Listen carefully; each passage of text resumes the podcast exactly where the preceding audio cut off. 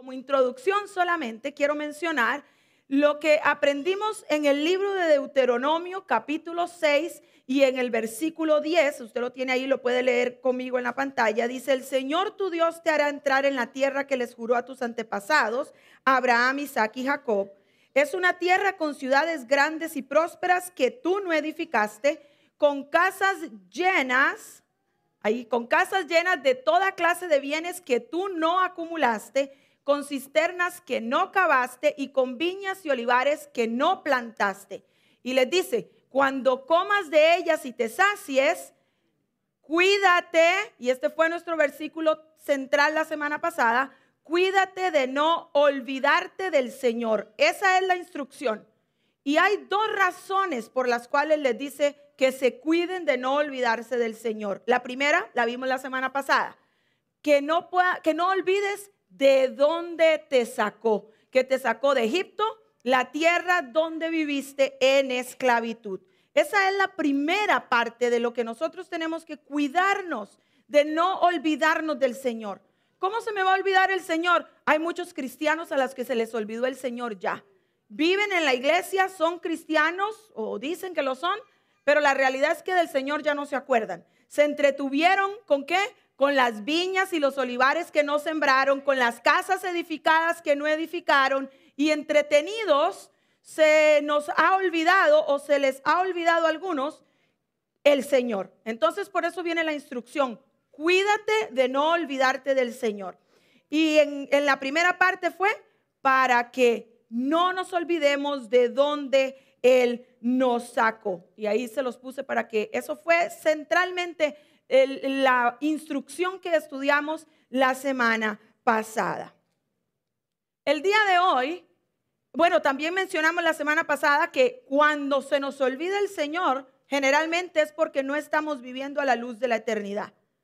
Cuando se nos olvida el Señor al que nosotros supuestamente servimos, generalmente es porque estamos viviendo en esta tierra como si lo que estamos viviendo en este pequeño peregrinaje es lo que más importa. Y nos distraemos concentrados en edificar para este corto periodo de tiempo y descuidamos la eternidad. Y lo que estamos sembrando ahora es lo que nos garantiza una eternidad con Jesús. Así que bueno, vamos entonces a empezar a ver la segunda parte y está ahí en el libro de Deuteronomio, capítulo 8 y el verso 11 la segunda vez que el, Moisés le instruye al pueblo que no se olvide del Señor. Y dice, cuídate de no olvidarte de Jehová tu Dios. Y aquí viene la segunda razón. ¿Para qué? Para cumplir sus mandamientos, sus decretos y sus estatutos que yo te ordeno hoy. Y mire por qué lo dice. Ahí lo dice en el versículo 12. No suceda que comas y te sacies y edifiques buenas casas en las que habites, y tus vacas y tus ovejas se aumenten, y la plata y el oro se multipliquen, y todo lo que tuvieres aumente, se aumente. Y el versículo 14 dice, y se enorgullezca tu corazón y te olvides de Jehová tu Dios, que te sacó de tierra de Egipto, de casa de servidumbre. Y dice, sigamos leyendo un poquito más, el versículo 15, que te hizo caminar y les dice lo que sucedió, se lo resume de esta forma, que te hizo caminar por un desierto grande y espantoso, lleno de serpientes ardientes y de escorpiones y de sed donde no había agua. Y él te sacó agua de la roca del pedernal, que te sustentó con maná en el desierto, comida que tus padres no habían conocido afligiéndote y probándote para a la postre hacerte bien. Y digas en tu corazón, mi poder y la fuerza de mi mano me han traído esta riqueza. Si no, dice el versículo 18, acuérdate de Jehová tu Dios, porque Él te da el poder para hacer las riquezas, a fin de confirmar su pacto que juró a tus padres como en este día. Una vez más, cuídate de no olvidarte. No podemos olvidarnos de nuestro Señor para cumplir sus mandamientos, sus decretos y sus estatutos. Lo acabamos de leer en el versículo número 11. Cuídate de no olvidarte. ¿Por qué tiene que resonar tanto la palabra que no nos olvidemos, que nos cuidemos, que nos guardemos? Porque tenemos como seres humanos la tendencia a correr, a enorgullecernos y a empezar a vivir la vida como si nos pertenece a nosotros. Empezamos a caminar por el mundo, ahora como somos cristianos, con una mentalidad diferente, muy bendecidos, y se nos olvida que ninguna de esas bendiciones la hemos comprado nosotros. Ninguna de las cosas que tenemos el día de hoy, póngale el nombre que usted quiera, ha venido de tu mano. Todas han venido de la mano de Dios. Es Él quien en su misericordia, su gracia y su favor te da te da la salud para que puedas hacer lo que haces. Tu trabajo, donde tú trabajas, el dinero que tú ganas, todos los bienes que tú recibes, no son tuyos, no los estás conquistando tú. No te engañes. Nunca le permitas a Satanás engañarte. Nunca le permitas a tu propia concupiscencia engañarte. Como cristianos se nos olvida quién nos sacó, de dónde nos sacó y hasta dónde nos ha traído. Como cristianos se nos olvida que es de la mano de Él que recibimos las bendiciones.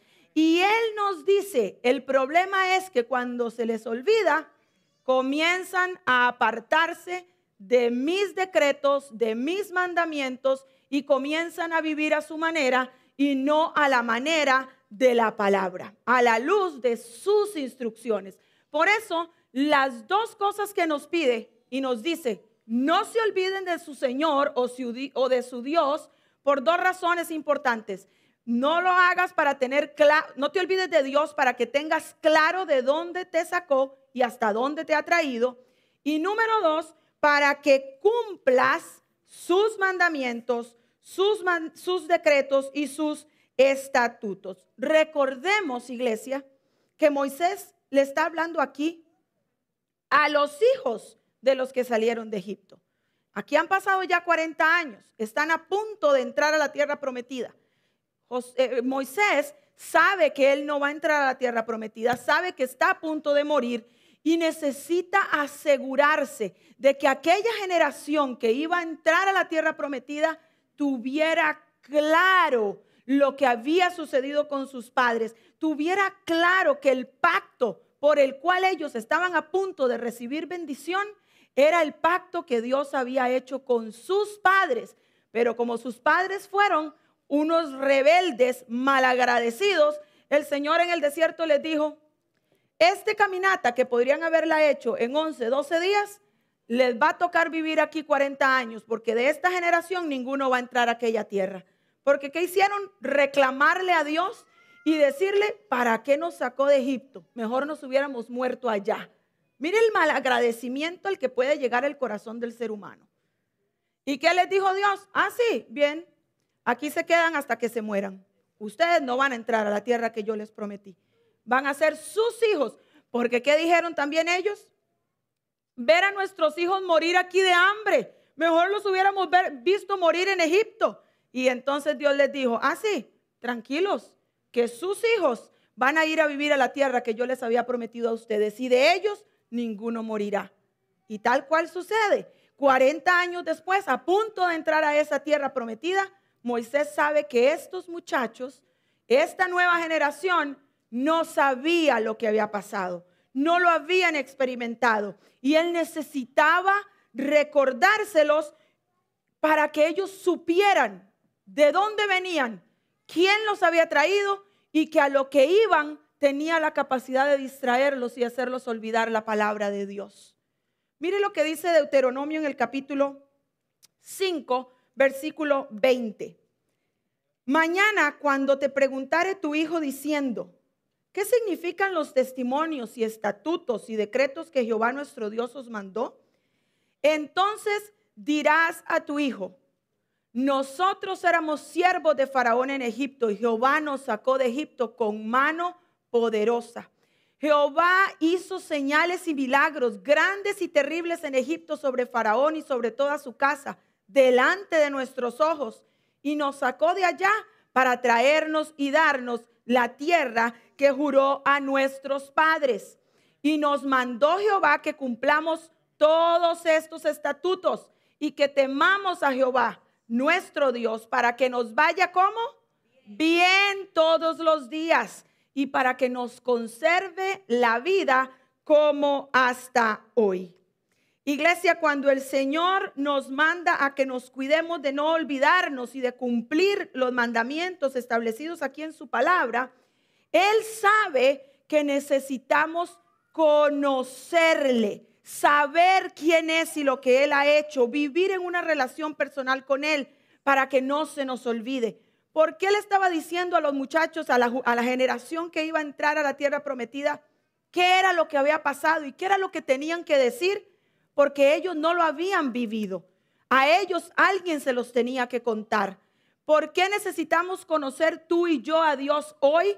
Porque nadie te va a venir a contar quién es Dios. Ya tú lo has escuchado. Ahora te toca experimentarlo cumpliendo su palabra. ¿Para qué?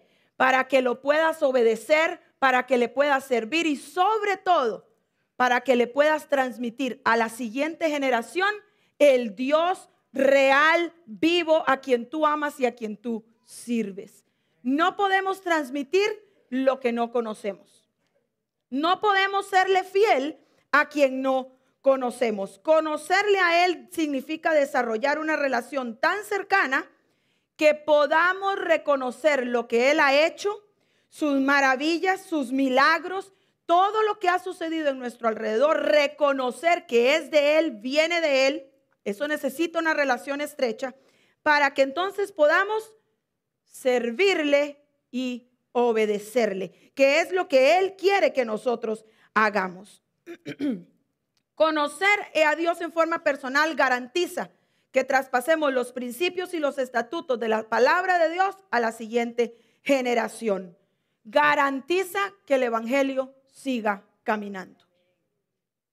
Así como hace tres mil, cuatro mil años encontramos a este pueblo necesitando que alguien le diga lo que Dios había hecho, hoy somos nosotros ese pueblo. El Israel celestial somos usted y yo, que ahora nos corresponde conocer a nuestro Dios de tal manera que podamos traspasar lo que Él realmente es. No, que no se nos olvide. Vamos a ir al versículo número 12 del capítulo 10 de Deuteronomio para que vea que, veamos qué es lo que Dios quería de aquel pueblo, porque el pueblo necesitaba saber qué era. ¿Para qué es que tenemos que recordar todo esto? Y quizá usted se lo está preguntando también. Mire lo que dice Deuteronomio 10, 12. Ahora pues Israel, ¿qué pide Jehová tu Dios de ti? Y este es el centro del mensaje. Aquí tiene la descripción de lo que Él pide de ti. ¿Por qué no quiere que, te olvides de Él? ¿Por qué quiere que recuerdes y vivas sus, estatutos y decretos? Dice, ¿qué quiere, qué pide Dios de ti? Que temas a Jehová tu Dios, que andes en todos sus caminos, que lo ames y sirvas a Jehová con todo tu corazón y con toda tu alma. Y dice el versículo 13, que guardes los mandamientos de Jehová y sus estatutos que yo te prescribo hoy, para que tengas prosperidad. He aquí, de Jehová tu Dios son los cielos y los cielos de, los cielos y la tierra y todas las cosas que hay en ella. Aquí encontramos a Moisés diciéndole al pueblo, ok, ¿por qué tienen que recordarse de su Dios? Aquí tienen las instrucciones claras. Y vamos a ver cada una de estas partes que, eh, que constituyen este versículo, que es lo que Dios espera de ti y espera de mí. Y hoy es el día para que analices tu corazón a ver si se te ha olvidado quién te sacó y hasta dónde te ha traído. Si se te ha olvidado cumplir y vivir en su palabra, si se te ha olvidado que no es por tu mano que estás donde estás hoy, que ni tu compañía, ni tu estatus, ni tu nivel económico, ni tu apellido, Nada de eso te ha traído a donde estás hoy. Solamente Dios, porque Él es el dueño del cielo y de lo que hay en el cielo y de la tierra y de todo lo que hay en la tierra. Analiza hoy si estás viviendo de acuerdo a esto o dices creer una cosa y vives en otra, actuando diferente. Y vamos a ver cada una de estas áreas. A mí me parece espectacular leer un versículo que me garantiza la prosperidad en todas las áreas de mi vida y aún sabiendo que si hago esto me va a ir bien, me sorprende encontrarme tanta gente que no quiere vivirlo. Me sorprende encontrar tanta gente que prefiere vivir a su manera, que prefiere caminar en sus propios caminos, que prefiere hacer lo que piensa que está bien, no lo que dice la palabra. Me sorprende porque hay garantía de bendición. Hay garantía de que te va a ir bien, de que van a alargar tus días, de que tus generaciones les va a ir bien. Leas el libro de Deuteronomio, leas el versículo, el capítulo 28. Porque en estos mismos versículos encontramos cuando Moisés les dice, en ustedes está el poder de la bendición o la maldición. Sigan a Dios y hay bendición. Hagan lo que les da la gana y habrá maldición. Léalo. Es tan sencillo como decir, wow, el plan ya está escrito. Si me acomodo al plan, me va a ir bien. Y no por nuestras manos, por la misericordia del Señor. ¿Qué significa temer a Dios? Y si estás tomando nota, voy a ir bien rápido por cada una de estas partes de este versículo. Proverbios 8:13 dice, el temor de Jehová es aborrecer el mal. Punto. ¿Qué significa temer a Dios? Que aborrezcas el mal que aborrezcas todo lo que él aborrece. Y el versículo sigue diciendo, la soberbia, la arrogancia, el mal camino y la boca perversa aborrezco, dice el Señor. El temor de Dios es que tú aborrezcas lo que Él aborrece. No me digas, sí, yo aborrezco el pecado. Ok, ¿y cómo se ve el pecado en tu vida? Amados, en la iglesia de Cristo el pecado no se ve igual que se ve en el mundo. No nos engañemos. Entre nosotros el pecado no es lo que encontramos allá afuera en la gente que no ha conocido al Señor. Porque si es así, venga, pase aquí al frente y hacemos unas cuantas oraciones right here, right now. Porque cuando en la iglesia eh, nos reunimos, los que conocemos al Señor, sobreentendemos que estás viviendo alejado del pecado. ¿No es cierto? Pero como somos humanos y le fallamos al Señor, entonces pecamos. Y abogado tenemos para, con, para con Dios a Jesucristo que nos perdona y nos limpia, pero no para practicar el pecado. La práctica del pecado no puede existir en el Hijo de Dios. Sencillo. Entonces, cuando la palabra dice que para temer a Dios tengo que aborrecer el mal, no se refiere a los pecados que el Señor ya te lavó y te limpió y que hoy ya no están atados en tu vida. Se refiere a las áreas que son tu debilidad se refiere a las áreas en las que tú sabes que tienes que batallar, porque ¿cómo se ve el pecado en el cristiano? Disimulado. El pecado en el cristiano es disimulado. O usted sale y peca deliberadamente en frente de cualquier persona. No, no me diga eso porque no se lo voy a creer. No me lo voy a encontrar sentado en una barra bien borracho. No creo.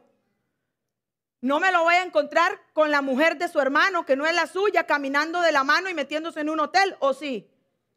Me avisa, me avisa. Yo lo espero allá afuera. No le aseguro que le vaya muy bien. No pecamos deliberadamente, eso no es cierto. ¿Cómo se ve el pecado en la vida del cristiano? Eso es lo que Dios dice que tenemos que aborrecer si realmente le tememos. Si realmente tememos a Dios, es que tenemos que entender que el orgullo y la soberbia, que no se ven, que nadie se entera a menos de que esté cerca tuyo y te vea actuar y te vea hablar, esa, ese es el mal que tenemos que aborrecer. Es la mentira, es el engaño, es la boca perversa, la que vive hablando lo que no tiene que hablar, la que vive criticando lo que no tiene que criticar, la que vive dándole rienda suelta a todo lo que quiera pasar por esta boca, lo digo con toda la, porque yo soy así, porque yo no tengo pelos en la lengua. Reprenda al diablo y emprese a temer a Dios. Porque si usted le tiene temor a Dios, lo que su boca habla tiene que ser filtrado por la palabra. Punto. No hay otra, no hay otra excusa. Temer, el temor a Dios, el temor, la palabra, lo que significa literalmente es una profunda reverencia y respeto que me lleva a una sumisión y obediencia total. No escojo lo que quiero obedecer, obedezco en su totalidad su palabra. Pero ¿cómo hace uno? Yo soy de carne y hueso, no puedo obedecer. No se te olvide que tu mejor amigo está caminando contigo. El Espíritu Santo está contigo para ayudarte a cumplir todo lo que Él quiere que cumplamos. No estamos solos, pero tenemos que saber para dónde vamos. Tenemos que tener claro que queremos temerle a Dios. La segunda parte dice andar en sus caminos. ¿Qué significa andar en sus caminos? Me brinqué, gracias. ¿Qué significa andar en sus caminos? ¿Cuáles son sus caminos? Salmo capítulo 18 y el versículo 30 dice, en cuanto a Dios, perfecto es su camino.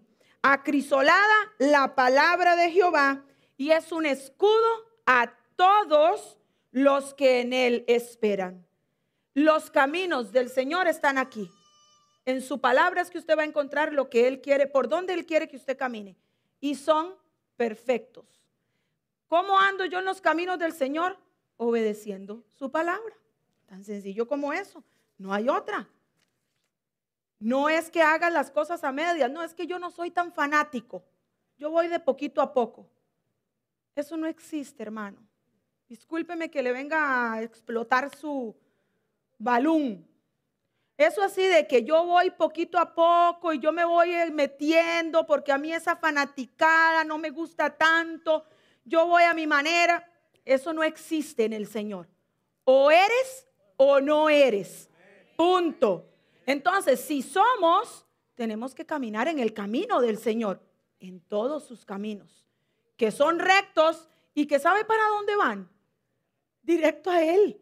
Los caminos del Señor nos llevan directo a Él. Dice la palabra que la puerta es angosta y es pequeña. Y pocos quieren caminar por ese camino. Usted y yo hemos decidido caminar por Él. Caminémoslo bien. Guardémonos para caminar en los caminos del Señor como Él espera.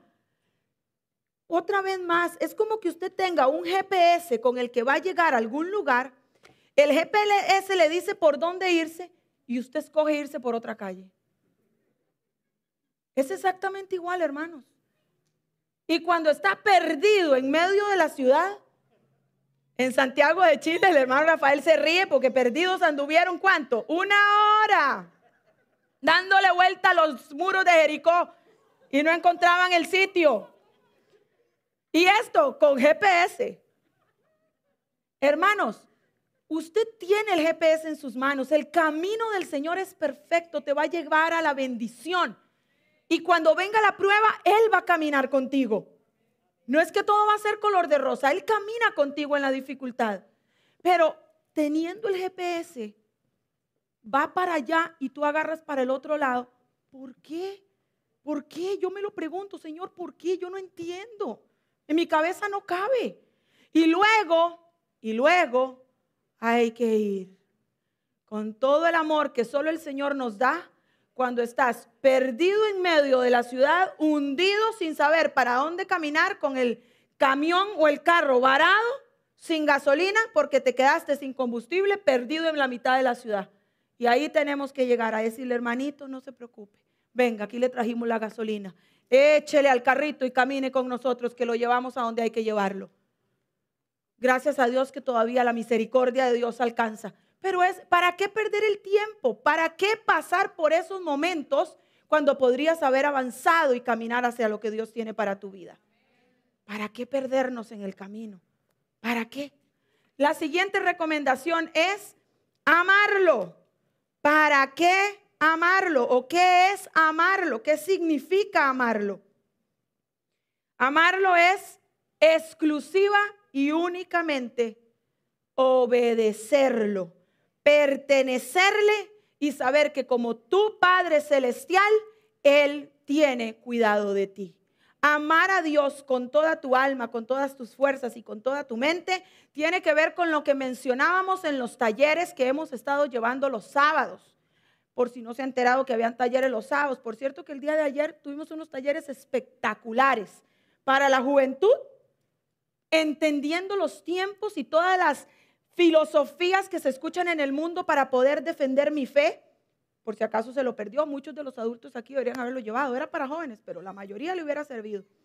Y aprendimos con la pastora psicóloga Silvia en Argentina todo lo que tiene que ver con el desarrollo del niño, que por cierto, comercial. Yo me preguntaba, ¿dónde estarán los padres que están criando hijos hoy? Porque brillaban todos por su ausencia. Sí, señores, y yo soy su pastora. Yo conozco. Y luego tengo que ser yo la que recojo las lágrimas. Cuando su hijito o su hijita llega a los 12 o a los 13 y se te salió de las manos, porque ya no lo puedes mantener en un cochecito. No, no, ya no. Ah, después de cierta edad, se te fueron de las manos. Y ahí venimos a llorar que no sabe lo que me está pasando. Ajá, ¿y dónde estabas en el taller que te dimos? Tendrían que haber escuchado la capacidad de taller que tuvimos ayer por la noche para los padres de familia de algunos de los que estuvieron aquí, porque sí habían algunos, ¿podrían decir amén? Fue espectacular. Y esto, que ya yo no estoy criando hijos, gracias al Señor, digo, niños pequeños. Ese era un comercial. En los talleres de los sábados, se nos ha repetido los tres fines de semana. Poner a Dios en primer lugar, amarlo y obedecerlo, no es que pongas a Dios en primer lugar cuando estás en la iglesia o en tu vida espiritual. Por lógica, Dios va a ser el primero en esa área. El, problema aquí es que lo sacamos de todo lo demás. Amar a Dios con todo tu corazón, toda tu alma y todas tus fuerzas es que Él sea el primero, el centro y la razón de ser de cada área de tu vida.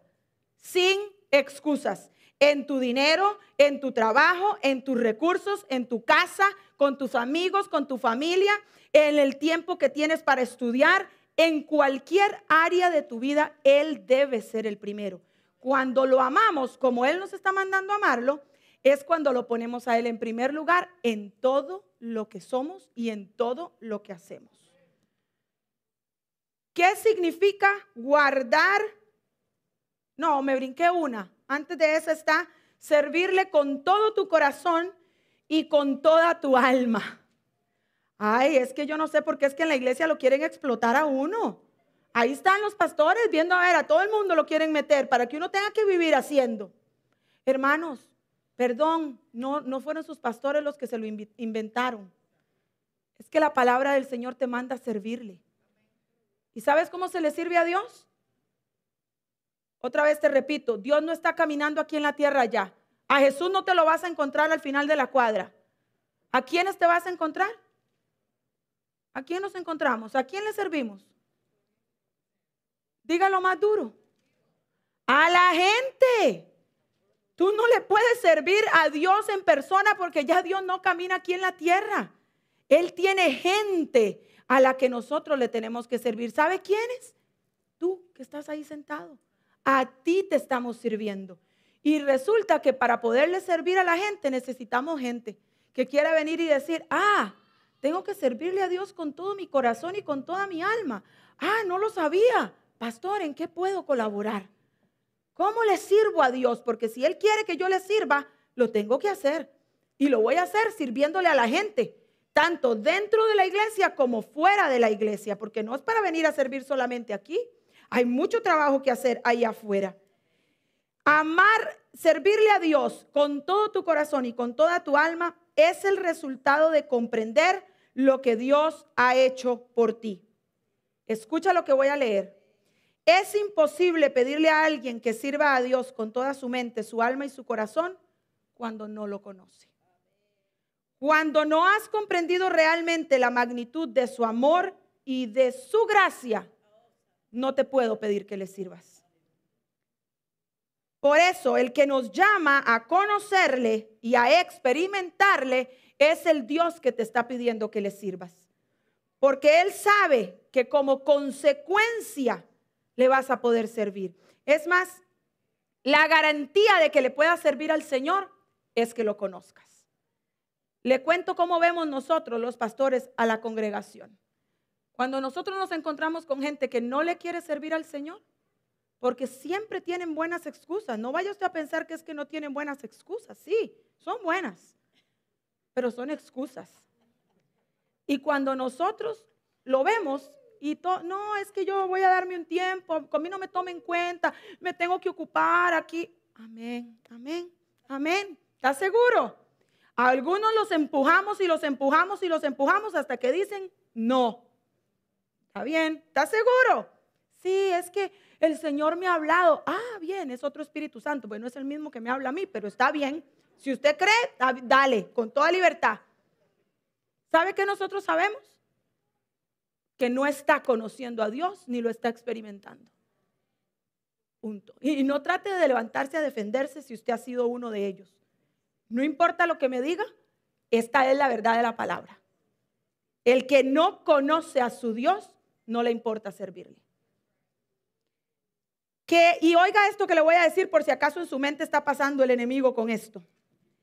Que a alguien, que alguien le sirva a Dios no es garantía de que lo ama y de que le obedece. Escuche, que alguien le sirva a Dios no es garantía de que le ame y de que le obedezca. Eso nosotros lo sabemos muy bien. Lo sabemos muy bien. Pero oiga lo que sí es cierto. Que alguien ame y conozca a Dios siempre es garantía de que le va a servir con toda su alma, toda su mente y todo su corazón. Y se lo repito por si no lo escuchó muy bien. Cuando realmente amas al Señor con todo tu corazón, toda tu mente y toda tu alma, tenemos la garantía y la certeza de que es porque le has conocido. Es porque estás viviendo en una relación personal con Dios. Es porque estás tan cerca de Él que quieres amar lo que Él ama. Quieres hacer lo que Él hace. Quieres caminar por donde Él quiere que tú camines. No a tu manera. No haciendo el ministerio a tu manera. No, es aquí en casa y yo yo oro y le doy y llamo a mi familia allá en el otro país y con ellos tengo tiempo de oración. Amén, haz eso, pero esa no es tu iglesia. Esta es tu casa. Aquí es donde el Señor quiere que tus dones y tus talentos sirvan para edificar al reino, aquí donde Él te ha plantado.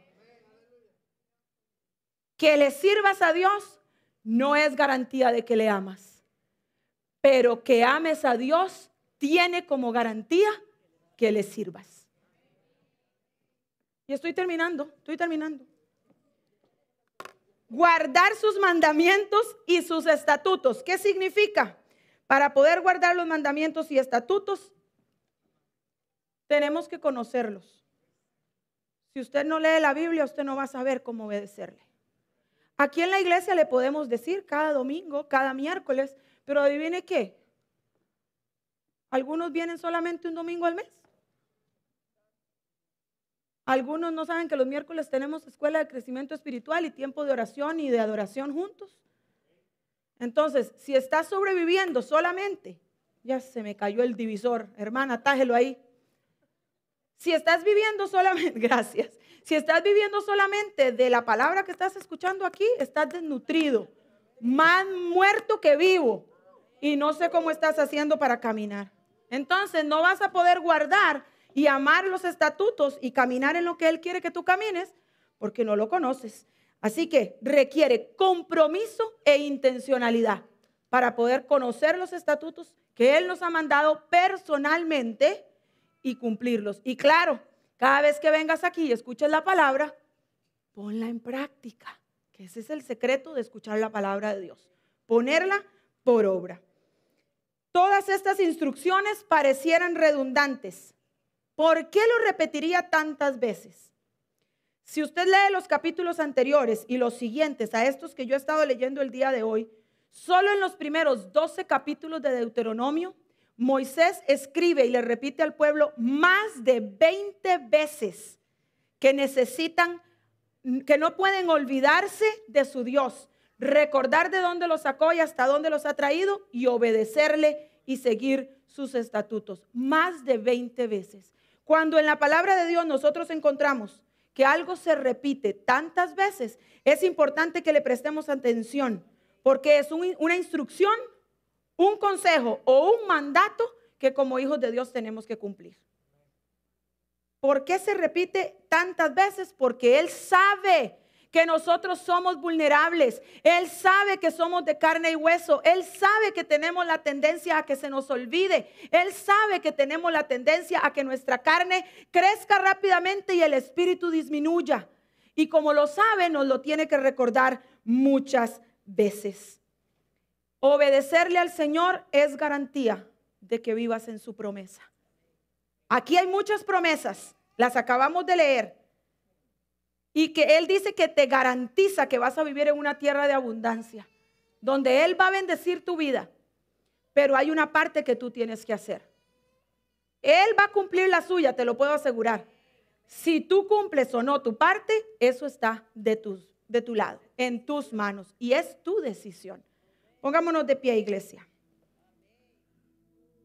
Queremos tener todos los beneficios de prosperidad que encontramos en la palabra pero no queremos caminar por el camino que Él nos ha mandado a caminar. ¿Y sabe qué viene después, iglesia? El llanto, el dolor, el sufrimiento. Te lo dice quien ha tenido que ser el paño de lágrimas muchas veces. Te lo dice la que sabe que lo que la Biblia dice se cumple. Y el que no vive agradándole al Señor, cumpliendo su palabra, en algún momento paga las consecuencias, te lo aseguro.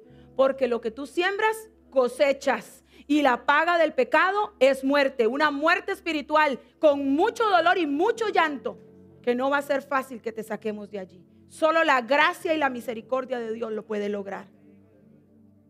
El camino es claro y no es tan difícil cuando nosotros entendemos lo que Él hizo por nosotros. Cuando tú recibes el regalo entendiendo lo que Él dio por ti, sin merecerlo, no hay absolutamente ninguna excusa válida para no amarlo y obedecerlo con todo lo que soy y lo que tengo. Y hasta mi último día, yo y mi casa le serviremos al Señor, porque no importa lo que pase, hemos decidido seguirle a Él, por Él y para Él, punto. Y mis generaciones le van a servir al Señor. Pero estoy sembrando para eso.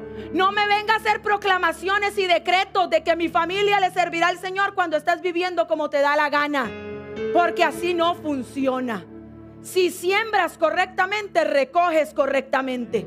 No funciona con declaraciones y decretos. Funciona con una vida verdadera rendida a los pies del Señor realmente viviendo para Él. Y cuando alguno decida caminar por ahí donde no le corresponde, ahí sí, declara la palabra y dile, regresarás aquí a tu Señor, porque hemos sembrado en ellos correctamente. ¿Dónde estás hoy, iglesia? ¿Estás cuidándote de que no se te olvide lo que Él te ha mandado? ¿Estás tan agradecido por lo que Él ha hecho? Que tienes el único anhelo y deseo de que tu vida hasta el último respiro sea para Él. Aquí está Él. Habla con Él. Tendrás que pedirle perdón tal vez, no lo sé. Habremos estado distraídos viviendo como que si esta tierra, este, este trayecto aquí en la tierra es lo más importante. ¿Sabes qué? Ni todo el dinero, ni toda la fama, ni todos los recursos te van a garantizar que tu familia permanezca unida y sirviéndole al Señor. Podrás acumular muchas cosas en este mundo, humanamente hablando. Pero cuando tengas que llorar y sufrir porque tu familia se está despedazando, porque tus hijos no quieren seguir al Señor, porque perdiste el dinero y no sabes cómo vas a sobrevivir mañana, entonces te vas a recordar que habría sido mil veces mejor no tener lo que tenías y haber dedicado tu vida en cuerpo y alma al Señor. Porque entonces tendrías la garantía de que Él va a pelear por ti, que Él te va a sacar adelante, que lo que Él prometió lo va a cumplir, que no hay un justo desamparado ni su simiente que mendigue pan. La certeza de que aunque se esté cayendo frente a tus ojos, Él lo va a reconstruir y lo va a, a renovar totalmente. Pero cuando no has caminado así, no hay garantía. ¿Y sabes qué es lo que hay? Ansiedad, depresión. Entras en crisis totales. Porque ya Él no es la garantía de tu victoria.